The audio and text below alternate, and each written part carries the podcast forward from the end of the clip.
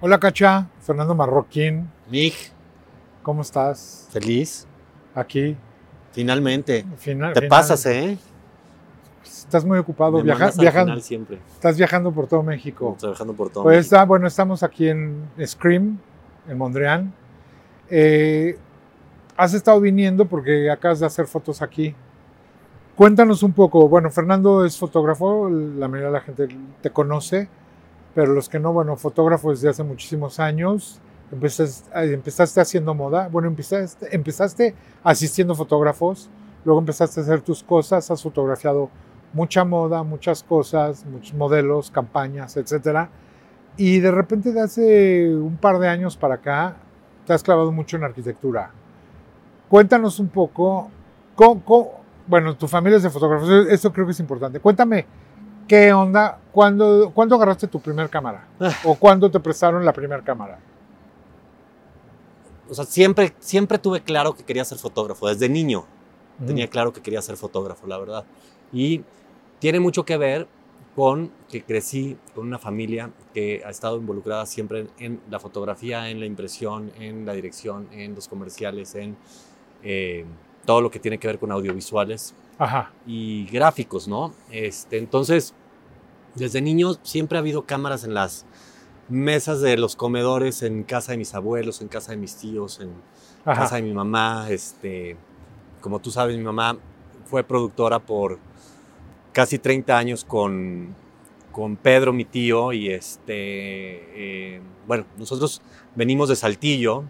Mi bisabuelo llevó la primera tienda de productos Kodak a la región. Eh, esa no me la sabía. no te lo sabías, como en los 40 Ok. o 50, no sé, como en los 40. Entonces, mi abuela creció en el estudio de fotografía en el centro de la ciudad de Saltillo. Entonces, viene mucho de ahí, ¿no? Ok. Eh, y por eso Pedro y Juan, todo- yo creo que sí, de ahí, de ahí viene. todos los torres están metidos Todos los- de alguna forma. Todos los Torres, todos mis primos, más bien la- la- la- del lado Castilla, que es. Pedro Torres Castilla, del lado Castilla, del lado de mi abuela.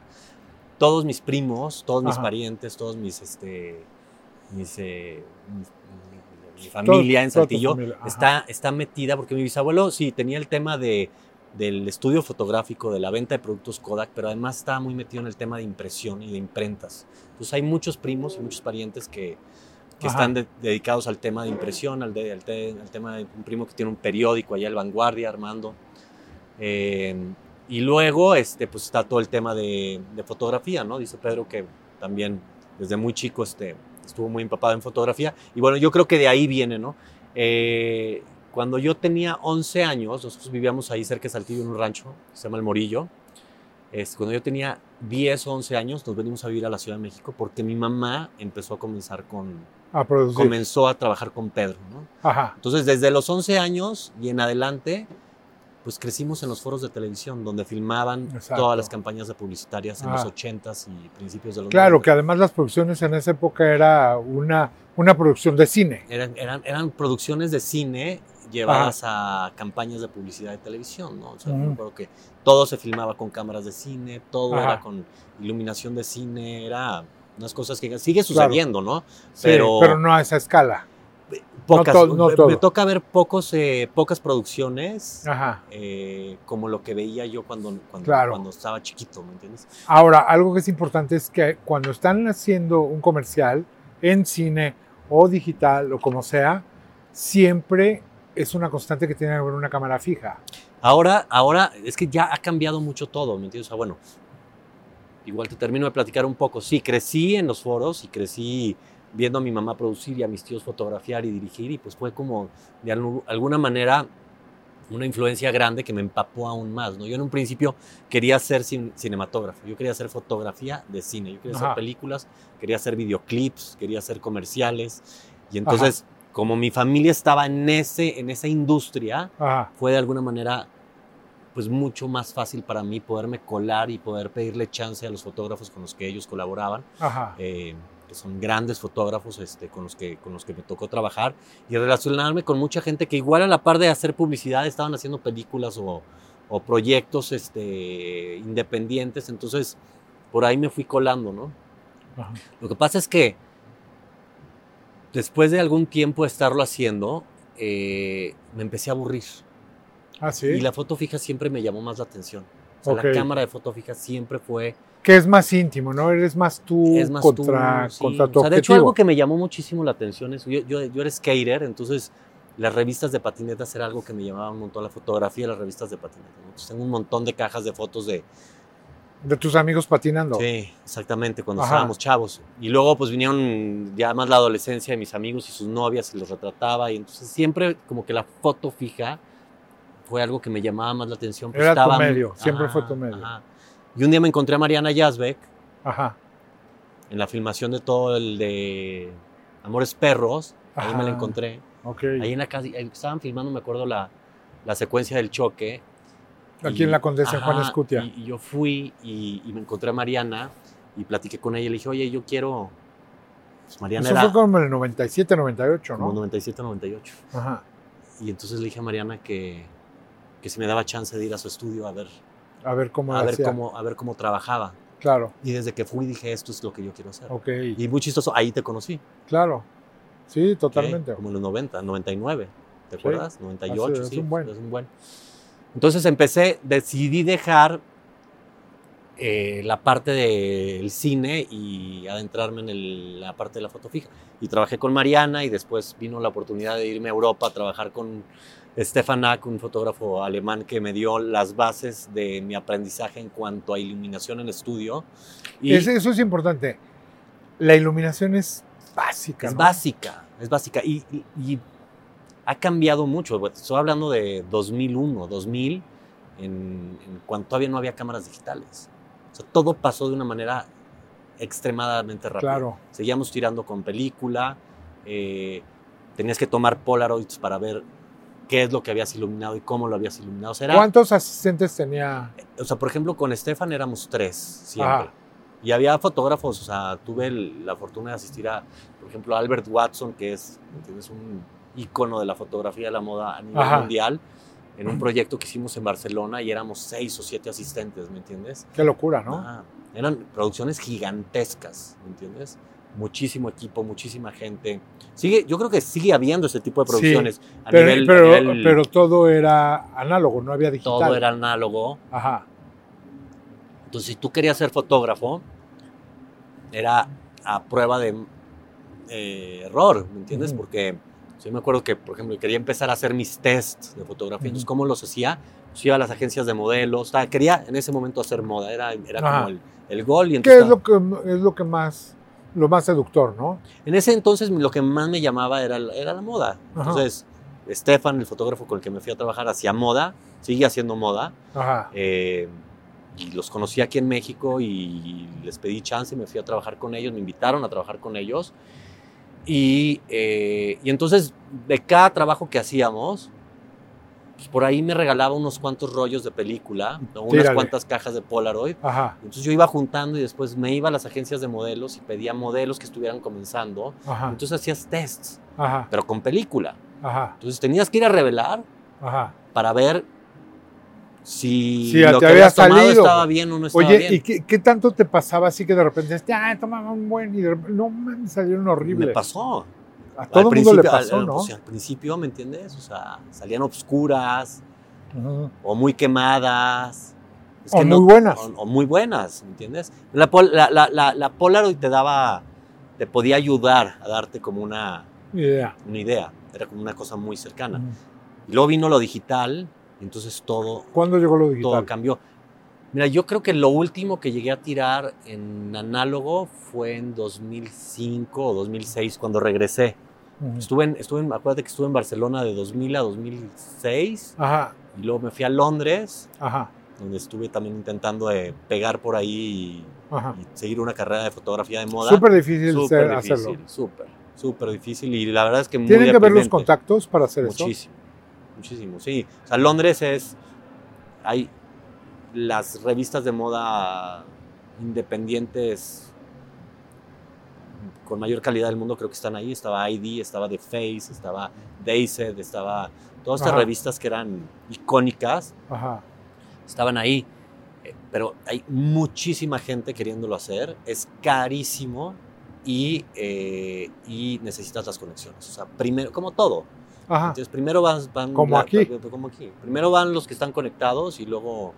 Entonces, sí, después de casi un año de estar ahí intentando, intentando, intentando, empezaron a salirme oportunidades para hacer publicidad acá y empecé a ver presupuestos que no había tenido antes en mis manos y dije, mira, me voy a regresar, voy a seguir haciendo moda desde allá y voy a seguir haciendo publicidad desde allá y voy a intentar venir una o dos veces al año para ver lo que está sucediendo, que es lo que he intentado durante todos estos años, salir siempre y ver qué está pasando, ¿me entiendes? entrar a los museos, este, comprar libros, ver revistas, eh, empaparte de lo que está sucediendo allá y después regresar acá y estar súper inspirado eh, para seguir haciendo cosas. Y, y luego también como fotógrafo tienes que, ok, a lo mejor escoges dónde trabajas, pero muchas veces te escogen. Entonces a veces haces cosas muy padres, Sí, pero de repente tienes que hacer una campaña que no está padre, pero la tienes que hacer. pues sí. Y también depende mucho de qué es, o sea, llega un punto en el en, en la carrera yo creo que de todo el mundo donde escoges este escoges tus batallas, ¿no? Y tus clientes y dices, Ajá. esto sí y esto no. O sea, en algún momento, en esa época, ahorita es, es diferente, ahorita vamos ahorita. sí. Pero en esa época decías, me vale más no ganar dinero, pero hacer algo que me gusta, o tenías que decir, lo tengo que hacer porque necesito pagar renta y comer. Sigo haciendo cosas que de repente tienen muy poco presupuesto, pero me prende muchísimo la Ajá. idea de hacer un proyecto que Pero esa época era diferente. Eh, no, en esa época haces de todo, Ajá, o sea, de todo, ¿me entiendes? O sea, ok. De todo, quieres hacer todo, ¿me entiendes? Ah, Y necesitas ganar, y necesitas hacer, y necesitas aprender, y necesitas Ajá. tirar para adelante. ¿Trabajabas más en esa época que ahorita? No, ahorita estoy trabajando más que nunca. Ajá, Digo, tuve como una racha también hace como 10 años en las que hacía 15, 20 llamados al mes, o sea, muchísimo. ajá, Y luego decidí que quería hacer no 15 o 20, sino tal vez 7, 8, pero que estuvieran, ajá, que te llenaran más, que, que tuvieran estuvieran más, mejores. que tuvieran buenos presupuestos Sí. y tener un poquito más de tiempo, porque sí, de Ajá. repente ya no tenía, ah, no veía Ajá. la luz del día, ¿me entiendes? Y ahorita, bueno. ahorita soy, gracias, eh, ¿Cómo, cómo te vas reinventando? Porque aunque sigues siendo fotógrafo, sí, o sea, de repente, bueno, voy a hacer moda, Sí. luego voy a hacer producto, voy a hacer campaña, y ahorita yo podría decir que eres un fotógrafo de arquitectura Sí. y muy buen fotógrafo de arquitectura. De repente dijiste, me gusta la arquitectura, quiero fotografiar, o, o co- cómo, cómo empezó ese proceso? es- ¿Cómo un fotógrafo se reinventa? Sí, yo creo que, o sea, a mí no es que, a mí lo que me, a mí yo amo la fotografía. Ajá. Y vivo pensando en fotografía y hablo de fotografía, o sea, es como, O sea, a todo le tomas fotos, sí, voy, en general siempre estoy tomando fotos, ¿me entiendes? pero antes lo tomabas con cámara. Y ahora de repente traes un teléfono que toma muy bien las fotos Sí. y tomas muchas con Sí, tomo, tomo mucho, pero casi, ca- también trato de ir mucho con la cámara chica. ¿eh? Ajá. Lo que me ha pasado, sí, tienes razón, hice, hice mucha moda y luego hice mucha publicidad y luego hice muchos retratos y luego, o sea, lo que me pasa a mí con la fotografía es que de repente veo fotografía de algo que me llama la atención y Y dices, quiero hacer quiero eso. hacer eso. Entonces, creo que eso me ha permitido poder pasar de hacer moda a hacer después fotografía de producto y hoy en día estar haciendo fotografía de arquitectura, que ojo, o sea, sigo haciendo publicidad, Ajá, sigo haciendo campañas de publicidad, ajá, este, sigo haciendo retratos, sigo haciendo algunas cosas de moda, ajá. ¿entiendes? Pero solamente proyectos que de repente, o sea, hace unos poquitos meses me llegó una chava de Nueva York que diseña joyería que se llama Marlo Las y me buscó para hacer algo porque vio mi fotografía de arquitecto, o sea, como que quería hacer una mezcla entre lo que vio y lo que ella Ajá. hace. Hicimos un, vinieron de Nueva York a hacer un proyecto y, y algo Ajá. increíble con ellos, ¿me entiendes? Entonces, sí lo sigo haciendo y esto de estar haciendo este, arquitectura y de estar haciendo interiores, pues es ahorita lo que te puedo decir que me tiene tan movido como me lo tuvo a hacer producto hace 10 años o me lo tuvo a hacer moda hace 15 o 20 años, ¿me entiendes? Entonces, yo creo que es no cerrarte No, totalmente hacer de todo, pero claro. Ahora, y disfrutarlo. ¿qué, qué, qué tanto ha evolucionado la tecnología? Porque a- a- ahorita yo lo que veo, tú traes una cámara que no tiene nadie. Ajá, Y eso también te da un plus. O Sí. sea, tú traes una herramienta, sí, ¿sí? Ya no nada más es, tengo buen ojo, sé iluminar, Sí. sé bien encuadrar, sí, sino además tengo una maquinota que puedo hacer cosas increíbles. sí, justamente con, con esta cámara venís a tomar fotos aquí a Mondrian, que sí hacen una gran diferencia porque tú ves una foto, los fotógrafos, hay muchos fotógrafos buenos y es una, es una buena foto, pero cuando además tienes la herramienta para hacer algo así, Sí. ¿cómo cambia? ¿Cómo ha evolucionado? ¿Por qué decidiste irte por Phase One? ¿Y, y cómo te resulta? A ver, sie- siempre he sido un amante de la innovación. O sea, siempre he querido tener los mejores fierros para poder hacer eh, la mejor fotografía posible. Lo que pasa en México es que no hay esas herramientas. O sea, ¿Por qué como- no hay? ¿Porque no las venden aquí o porque la gente no, no, no, no, no, a ver, te- déjame, déjame te lo explico de otra manera. O sea, si tú vas a Nueva York o los fotógrafos en Nueva York van a hacer una campaña, todo lo rentan. Y todo lo paga la producción o el cliente. Entonces tú dices, oye, quiero hacer una campaña de producto para Cartier. Entonces vas a decir, bueno, necesito esta lista de fierros para poder iluminar este diamante como se tiene que hacer y necesito esta cámara y esta óptica y estos tripiés y este espacio y este estudio, etc. Toda esa lista de requerimientos en lugares como Estados Unidos, que es como la capital o la meca de donde suceden muchas cosas, o Los Ángeles, o París, o Londres, o Alemania, son lugares donde los fotógrafos pueden pedir todos esos fierros para Ah. trabajar. Y lo que O me- sea, no invierten en su equipo. Pues no a lo mejor la tienen. hay, hay quienes no sí, hay quienes sí, como yo, ¿me entiendes? Ajá. Pero en general los fotógrafos llegan al estudio y ya está todo el equipo que necesitan para trabajar ahí y se van, terminan de trabajar y se van. ¿me Ajá. A mí lo que me pasa es que, O sea, aquí no pueden rentar ese equipo. pues es que no lo hay. Ajá. Entonces la cámara, esa cámara Phase One, como la que yo uso, que es un sensor de 400 megapíxeles, este, no la encuentras para, no la encuentras para rentar. Y si hay, es muy cara la renta. Y los presupuestos en México no son unos presupuestos que en Estados Unidos. Entonces ya el, el costo eh, no sale. Y al final de cuentas, creo que es un tema también de mucha percepción en cuanto a que el cliente quiera o no quiera trabajar con esa calidad de fotografía, porque hay muchos clientes o muchas agencias que les da igual si lo haces con una cámara de mucho menos resolución. Para mí, en lo personal, es un tema de poder tener la mejor tecnología en mis manos para hacer la mejor fotografía posible. Y sí, la tecnología ha evolucionado, o sea, es una cosa... eh, Pero se nota. pues, se, no- se nota sea, si no quieres es- que se note. ¿me No, no, no, no digo, pero Sí. por ejemplo, cuando tomas una foto, lo que vimos el otro Sí. día, si yo tomo una foto aquí Sí, con una cámara normal, pues se va a ver, se va a ver eh, aquí. sí. Pero si con tu cámara la tomo, puedo ver esto. Sí, lo que, lo, sí, exactamente. Lo que sucede también muchas veces es que puedes fotografiar a distancia y luego cerrarte Ajá. sin perder calidad, ¿me entiendes? Ajá. Y lo que pasa con un sensor más chico es que es como un globo que le pintas una raya y cuando lo estiras, pues se va Sí, se desvaneciendo. va pixeleando. Es exactamente lo mismo. Entonces, volviendo a la pregunta, es más eh, una cosa personal de poder tener lo mejor en mis manos para hacer Ajá. la mejor Que no calidad dependa de ti la calidad. O sea, la calidad ya está, Ajá. tú lo haces bien Ajá, y ya. Ahora, sí lo que mencionabas hace un momento, el, tener el ojo y el tener... Sí, eso no, es- pues eso eso- es- No, eso o sea, tú le es puedes una- dar una super cámara a Sí. alguien que no tiene el sí, ojo y sí, bye. sí.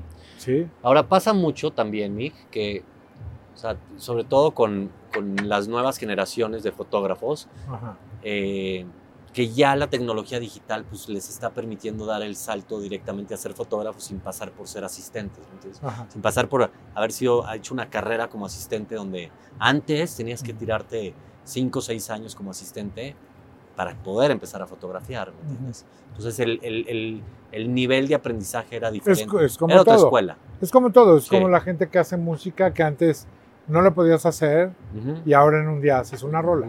Exactamente Sí, igual. sí.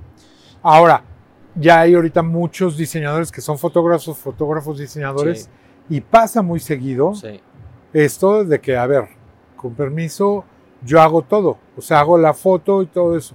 Sobre todo ahorita que se consume mucho digital y que lo ves en un teléfono, no necesitas tanta resolución, ni necesitas tanto, o sea, No, hay, hay arquitectos con los que estoy trabajando que toman fotos increíbles. Manuel Cervantes, por ejemplo, toma fotos increíbles con su celular. ajá. O sea, tiene un buen ojo, ¿me entiendes? Y toma buenas fotos. Y no es fotógrafo. ¿me entiendes? Entonces, Ajá. sí, Sí, bueno, Sí. a- a- con Instagram, o sea, empezó Sí. la cantidad de gente Sí. que hace sí. Pero fíjate, fíjate lo que ha pasado. Me, me pasaba Ajá. con un cliente, por ejemplo, que, con el que te venía de muchos años de estar colaborando, que de repente hacíamos, no sé, dos o tres trabajos cada año y de repente ya no me habló. Entonces, ¿Cómo, cómo, cómo? O sea, ya no me llamó para trabajar. ah, O sea, pues porque ya lo hace él, súper no, barato. no, no, ¿qué? o sea, dije, pues no sé, va a probar con alguien más, o es normal, ¿me entiendes? O sea, son ciclos. Y, y a la siguiente temporada me habló otra vez para trabajar. Entonces, platicando con él, me dice, no, pues es que contratamos a alguien que su cuenta de Instagram tenía fotos y increíbles. no y- salió. Pues es que no es solamente, y es algo que yo le digo mucho a los chavos que trabajan conmigo también, o sea, no Ajá. es solamente tomar buenas fotos, porque puedes tomar buenas fotos con el teléfono o con tu cámara, pero va, o sea, es- es- es- es- tienes que saber preproducir, tienes que saber producir y tienes que saber postproducir y Sí, porque también la foto de repente pasa que todos son así de padre, pero cuando ves los detalles, Sí. no mames, se ve esa sombra mal, se ve pa, pa, pa. sí. Y también algo que solamente creo que los años de experiencia te lo van dando es pues, a también aprender a, a- a tener este a conectar, ¿me entiendes? Creo que las conexiones son lo que te ayuda a traer los trabajos, ¿me entiendes? Si no haces conexión con, con la gente, Como un fotógrafo no nada más hace clic, sino, por ejemplo, en un tema cuando hay personas, pues está dirigiendo y sacándole lo mejor a un modelo. Una modelo guapa no necesariamente va a tomar buenas fotos y una modelo fea no necesariamente va a tomar malas fotos. Es como todo, tiene que haber sus cosas. ¿Te pasaba eso a ti de repente?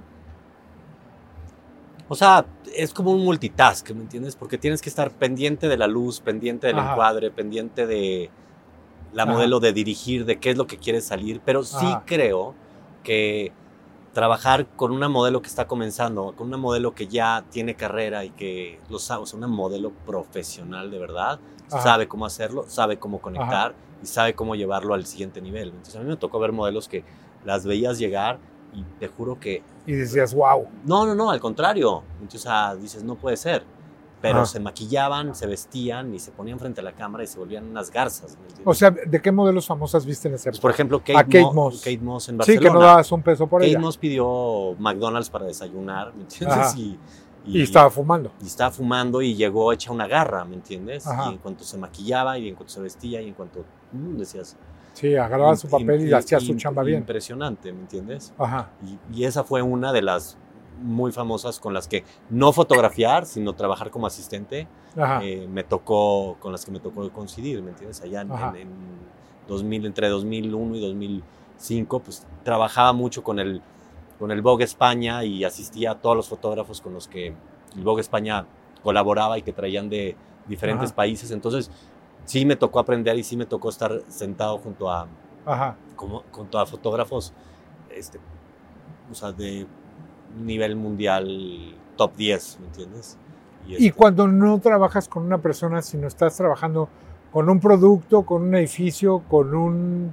es, es, es- a mí yo estoy feliz ahorita con lo que estoy haciendo. Ajá. Estoy- y Pero se vuelve muy íntimo, ¿no? Eres se tu vuelve, se- asistente se vuelve- y tú. y- se vuelve muy íntimo y muchos trabajos los estoy haciendo ya ni sin asistentes, ¿me entiendes? Este, eh, me preguntabas al principio de la, de la plática que cómo fue este tema de, de- de empezar a hacer arquitectura. Y lo que pasó fue que siempre he sentido fascinación por el diseño, siempre he sentido fascinación por todo lo que he aprendido, por ejemplo, de ti en cuanto a diseño, en cuanto a objetos, en cuanto a cosas que he visto desde que te conozco, está en mis 20 y me acuerdo todo lo que veía de este, productos y de cosas que tenías en tu casa. O sea, como que siempre sentí fascinación por el diseño, siempre sentí fascinación por los muebles y por los objetos, siempre se- sentí fascinación por la arquitectura, pero pues comencé haciendo moda, me fui por ahí, hice publicidad, me encarrilé años y años y años y años haciendo eso. Y la idea de fotografiar arquitectura e interiores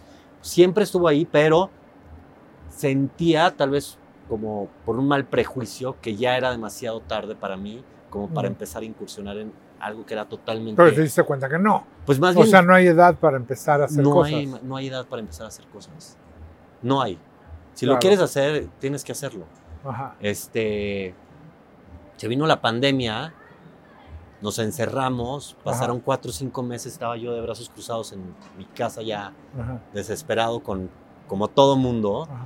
y dije, me voy a poner a fotografiar objetos en mi casa primero, ¿no? Entonces, fotografié objetos y Y después dije, llámale a los arquitectos que conoces. Es un punto muy importante. Sí. O sea, tú siempre has sido muy hábil, Ajá. eres muy social, muy Sí. hábil para colarse, para conocer gente y todo esto. Ese es, un, ese es un skill que tiene que tener la gente para trabajar en todo lo que haga. Sí. Yo. Creo, que, yo creo que tiene, tiene que, te lo decía hace un momento, o sea, tienes que estar, bueno, uno, dispuesto a ser vul- vulnera- a la vulnerabilidad, ¿me entiendes? A- Dispuesto a, recibir un no como respuesta, tienes que estar dispuesto a eso siempre. Y tienes que trabajar mucho en intentar acercártela a la gente, o sea, dispuesto a levantar el teléfono y llamar y decir, oye, quiero hacer esto, ¿qué onda? ¿Podemos? ¿Podemos colaborar? ¿Se puede? Ajá. Y de ahí, y, y una cosa llevó a la otra, ¿eh? o sea, llamé primero a Julio Amezco y fui a trabajar con él a... O sea, tus primeras fotos, ¿a fueron- ¿a poco de las primeras ya pros con Phase One hiciste Kineki Tepoztlán? O sea, la Ajá. cámara Phase One ya la tenía antes, de Ajá. la- el equipo Phase One ya lo vengo trabajando desde mucho antes de, de- de que la pandemia se viniera y lo, lo llevaba para hacer publicidad y para hacer moda. Ajá. Eh, pero sí cuando se vino el- el- la idea de empezar a hacer arquitectura y cuando Ajá. llamé al- a, los arquitectos Ajá. como Julio, como Esrague o como eh, el Cha, ¿me entiendes? Amigos que, que hacen, que están metidos en el mundo Ajá. de la arquitectura, eh, pues, hice un que además no son conocidos, casi todos son tus amigos, que eso Pues, también hace diferencia. También, también es, sí, también es diferente. o sea, y te dan la confianza, ¿no? A un amigo que lo ve, ah, este güey está haciendo, ah, no, además es mi cuate, Sí. oye, hazme esto, Sí, oye, hazme el otro, oye, tengo otro amigo, Sí. porque también te pasa mucho eso, que uno te recomienda a otro, totalmente. y ahorita que vies en Cabo, también viste aquí hay desarrollo inmobiliario interesante, casas padres, Sí. voy a hacerlo. Sí, bueno, en Cabo lo que sucedió fue que, nos, como dices, me fui a vivir a Cabo y Pero, pero fotografiaste antes de irte a vivir, ¿no? antes de irme a Cabo... Entonces, te fuiste a vivir por haber fotografiado. Sí, claro. Sí, Ah, o sea, yo, eso- yo, eso- yo, eso había ido a Cabo a hacer Foto. foto de moda hace en 2007 o 2008. Ajá. Hicimos un Marie Claire Italia, hicimos eh, una campaña de Calcedonia, me acuerdo. Ajá. Y había ido y ya no había vuelto a ir. Y entonces fui a colaborar con un estudio de arquitectura y de interiores que se llama Torres y Campos, Cabo Development, que son increíbles. Ajá. Eh, y fui y llegué y dije, wow, esos, los proyectos de, de esta firma es una firma Ajá. de ahí, eh, con muchos proyectos con clientes eh, Ajá. internacionales. Ajá. Y ahí descubrí un cabo que no había, pues que obviamente era diferente al que yo había conocido años antes. Y luego vino la decisión de buscar un lugar nuevo para vivir, buscando calidad de vida para los niños y Ajá. dijimos, vayámonos a cabo, ¿me entiendes? Entonces nos fuimos para allá. Yo voy y vengo.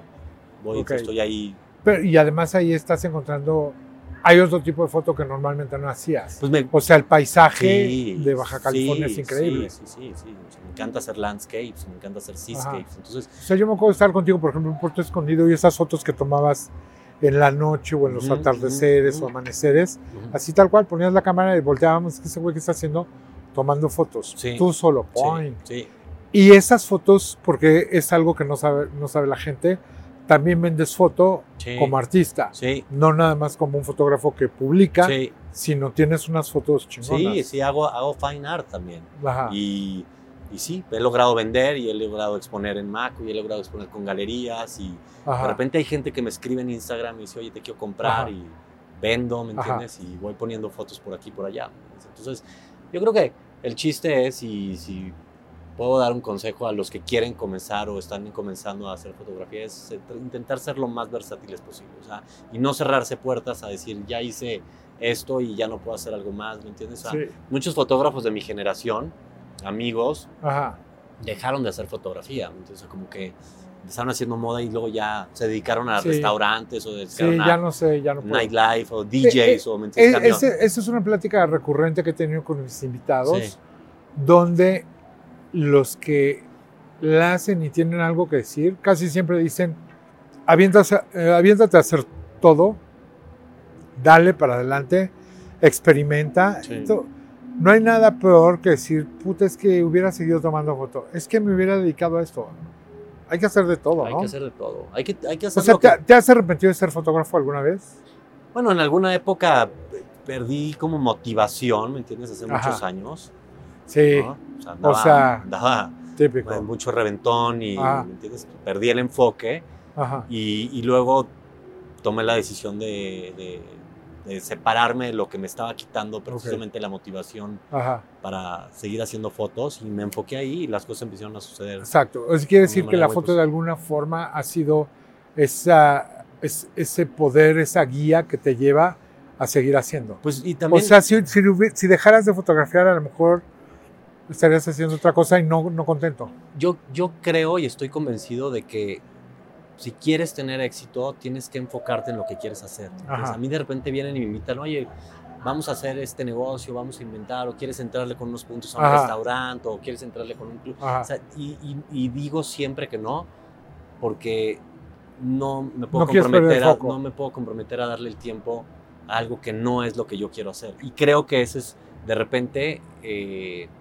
el no éxito en proyectos que la gente de repente toma. Claro. O sea, no, no sé. Me, sor- me sorprende la gente que puede hacer 10 cosas a la vez y le va bien en 8 Muy de esas 10 difícil, cosas. O sea, me difícil, sorprende muy mucho. difícil. Yo, a mí, prefiero estar 100% dedicado en, en- en lo que más amo hacer, que es la fotografía. ¿Qué quieres hacer en, en unos años, en los años que siguen? No, seguir, seguir, seguir y seguir. O sea, no me veo, O sea, no me veo Haciendo otra cosa. No me veo haciendo otra cosa. eh, no me veo haciendo otra cosa. O sea, veo fotógrafos, fotógrafos que tienen, que están en sus 75, 80 y siguen haciendo en sus foto. 70 como Pedro, ¿no? Exacto. No, no le digas mucho a Eh. todo el mundo. Eso. Sí, no, No, bueno, Pedro es un padre. claro ejemplo. O sea, Sí, Pedro y de que se reinventa todos los días. Yo sí. acabo de tener una plática Sí, con él sí. y increíble plática porque Pedro es mi amigo desde hace mucho tiempo, sí, y conozco lo que hace y lo que hizo. Sí. Y tuvimos una plática y nunca hablamos del pasado, sino hablamos de para dónde vamos. Sí. todo esto. Entonces creo que es muy interesante cómo estás buscando, reinventándote todo eso Sí. y absorbiendo, por ejemplo, tus asistentes. Casi siempre tus asistentes es gente que quiere ser fotógrafos, son jóvenes, los dejas fotografiar. O sea, les empiezo, les empiezo a pasar cuando, cuando hay asistentes que ya, y que me pasó a mí también, ¿me entiendes? Cuando ya llegas a un punto en el que te das cuenta cuando ya un asistente ya no está Ah. a- donde tiene que estar y ya está más pensando. Y ya casi vas pues para empiezan a hacer, es normal, ¿me entiendes? O sea, no hay, no hay, hay muy pocos asistentes Ajá. que son asistentes toda la vida. No, pues están en el Pero, pero por ejemplo, una, o sea, por ejemplo, los asistentes de Annie Leibovitz Ajá. son los mismos asistentes que ha tenido toda la vida. Son asistentes de carrera. O pero han de hacer sus cosas por su lado o no. No, son asistentes de carrera. Ok. Los- en, en Nueva York es así. O sea, es, es- es como el que entra a la cocina y quiere ser todo el tiempo cocinero y no quiere ser chef. sí. O un gaffer en cine, Ah. ¿me entiendes? O sea, es, un- es una posición que son los mejores de los O mejores un del- técnico de concierto, claro. ¿me entiendes? Entonces, pero hay, o sea, me pasa con, con- con- con la rotación de asistentes con las que trabajo que, eh, pues que llega un punto en el que dices... yo ¿Te han que tocado ya- asistentes que sean ahorita ya fotógrafos buenos? Eh, sí, tengo ex asistentes que están Que fotografiando. ya están fotografiando. están cosas padres, sí. que Les está yendo bien. ¿No te ha interesado regresar a hacer cine? No. O sea, Es fíjate hueva, que me ¿no? piden mucho, me preguntan mucho si hago video en proyectos y vuelvo a lo mismo, o sea, no, zapatero a su zapato, ¿me entiendes? O sea, prefiero, prefiero invitar a alguien a colaborar cuando es indispensable para hacer algo que tiene que ver con, con video o con cine, a hacerlo yo y concentrarme en, en- en hacer foto yo. Sí, estoy muy clavado en la foto, la verdad, Está bien. siempre, En la fotografía y en la tragadera, ¿no? cuando estoy contigo. ¿Eh? Son unos panchos, ¿no? Sí, Oye, ¿sabes qué está muy chingón? O sea, yo de verdad veo tú también le das duro a la bici. sí, Te caíste hace unos meses, Sí. te rompiste toda la madre. Sí. Yo hace un mes me rompí toda la Sí. madre. Pero pues, también fuiste patinero. ¿Te gusta todo eso, güey? Sí, Nunca vas a dejar eso. Y te gusta que a tus hijos les guste Sí, y todo eso, sí, ¿no? sí. Y además es una muy buena forma de ir descubriendo como lugares nuevos. Sí, sí, sí, sí. Vamos a surfear. Yo hago bicicleta de montaña. Siempre que estoy en Cabo voy a la bicicleta de montaña. Ajá. Este, llevo a patinar a los niños. Y como que toda esa cultura, la verdad es que es algo que me encanta. Siempre hice deporte desde chiquito, entonces, Oye, si alguien quiere ser tu asistente, ¿puede o ya tienes a tus asistentes? no, sí puede, ¿eh? Pues estoy empezando, justo ahora hay, hay, un, Ajá. hay un nuevo, un nuevo integrante. Ah, que está poca madre. Sí, que Ah, viene, está, acaba de llegar y siempre, siempre Ajá. se puede. Sí, la- me escriben mucho, ¿eh? Y cuando se puede, los invito, ¿me entiendes? O sea, Oye, y te Mm. busca gente, por Instagram te pueden localizar bien fácil, ¿va? por Instagram me pueden localizar bien fácil. Siempre Fernan- contesto. Fernando Marroquín T. Fernando Marroquín T. siempre intento contestar. Hay veces que pues llegan eh, no directos, Ajá. pero siempre se me hace una... Oye, si llegan con billete, que te hablen, ¿no? Hasta les pasamos su celular ahorita. ¿Si llegan con qué? Con billete. ¿Para trabajar? Pues, obvio. No, si es billete sin trabajar, mejor. Güey. Siempre se agradece. Gracias por venir aquí a darle duro, Cach. Gracias. ¿Eh? Gracias. Gracias, gas todos. Así que...